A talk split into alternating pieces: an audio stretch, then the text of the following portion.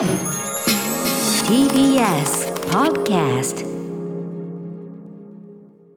時刻は7時50分。TBS ラジオキーステーションにお送りしています。アフターシックスジャンクションパーソナリティは私ラップグループライムスターの歌丸です。そしてはい。水曜パートナー TBS アナウンサーの日々真央子です。さあここからは新概念提唱型投稿コーナー。水曜日の企画はこちら。シアター一期一会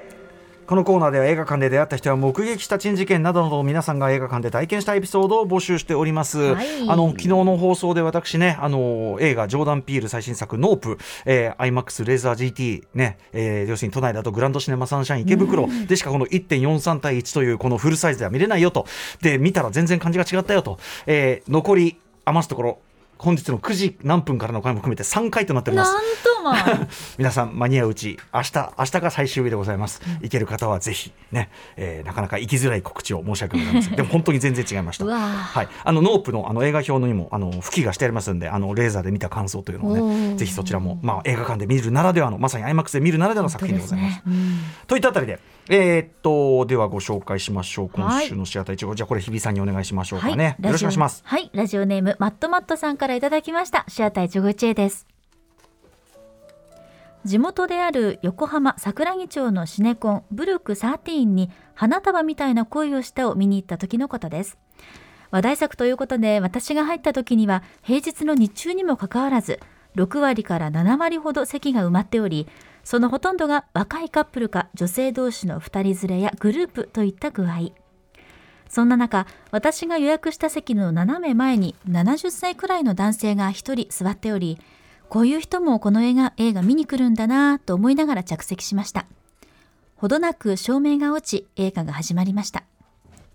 私は普段から手荷物が多いからか映画館でよく物を落としがちです。例えばレイトショー終わりで映画館を出たところで自宅の鍵がないのに気づき終電やばいと言いながら自分の席の周りを急いで探したことや座る直前まで手元にあったはずの 3D グラスがいざとなった時には見当たらずブレブレの映像を2時間見たこともありました。上映が終わってスクリーン内が明るくなりさて帰り支度をと立ち上がった瞬間シャンシャンという金属音。なんだ何を落とした？と自分の足元をぐるっと見渡した時斜め前の男性の足元にいたその子と目が合いました。するとその子は「やっと終わったのね」と言わんばかりに首をブンブンブンと振りまたシャンシャンシャンという金属音。その音はその聴導犬の首輪についていた鈴の音でした。聴導犬、はい、後ほどちょっとね説明しますけどはい。着ていたオレンジ色のケープの背中にはお仕事中ですとのメッセージが。映画館という日常ではあまりないであろう真っ暗になる大きな室内空間でこれまた日常では聞くことのない音量で響く劇中会話や生活音のはずなのに私が座る前からそこにいたのに存在を気づかせることもないそのプロフェッショナルなお仕事に映画そのものより感動してしまいました。いや映画館って本当にいいものですね。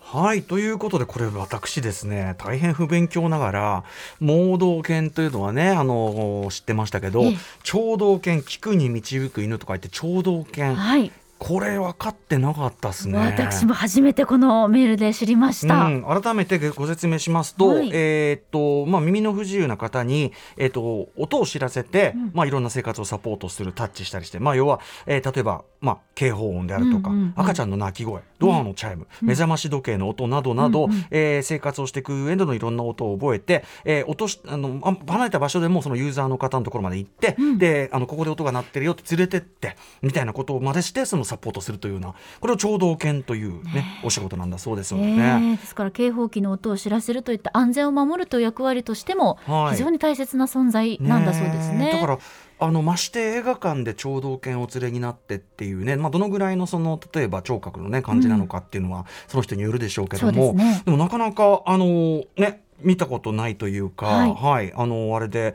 あのこれ自体すごい貴重な体験です。やっぱりそのワンちゃんのお利口なことよというか。すごい。だってね鈴つけてるのに映画始まる前は気にならないとか分からなかったぐらい？だからしないで待ってるってことでしょ？すごいですよ。2時間ぐらい、ね、いや素晴らしい。どんな訓練でそこまでなるのかなっていうね。でさっき教会の映像とかちょっと見たら、はい、本当にこうスムーズに機敏に動いていて、うんね、小さな小型犬も多いみたいですね。要するに室内でね、えー、あの例えばこう知らせるみたいなそういうなんていうかなあの必要もあるでしょうから、うん、そうなると当然こちっちゃい方がいいとかね、ね、だからそういう意味ではそのなんていうの？犬によってもさなんかこうや役に立ち方というのかな、ね、その手伝ってもらい方というかね、ね、それが違うのはやっぱすごいな、ま、うん、あとやっぱりその映画館におけるそういうバリアフリーの試みまさに今日のねあのシネマチピタパタさんのね、はい、えー、音声ガイドなんかもそうですしあのまさに音声ガイドで言うなら最近ねその映画館で、まあ、UD キャストハロームービーといったね、うん、要するにまあそのまさに音声ガイドですね。それを聞くアプリですね。アプリを落としてスマホで聞くと、えー、いうシステム。だいぶ日本映画とかだと充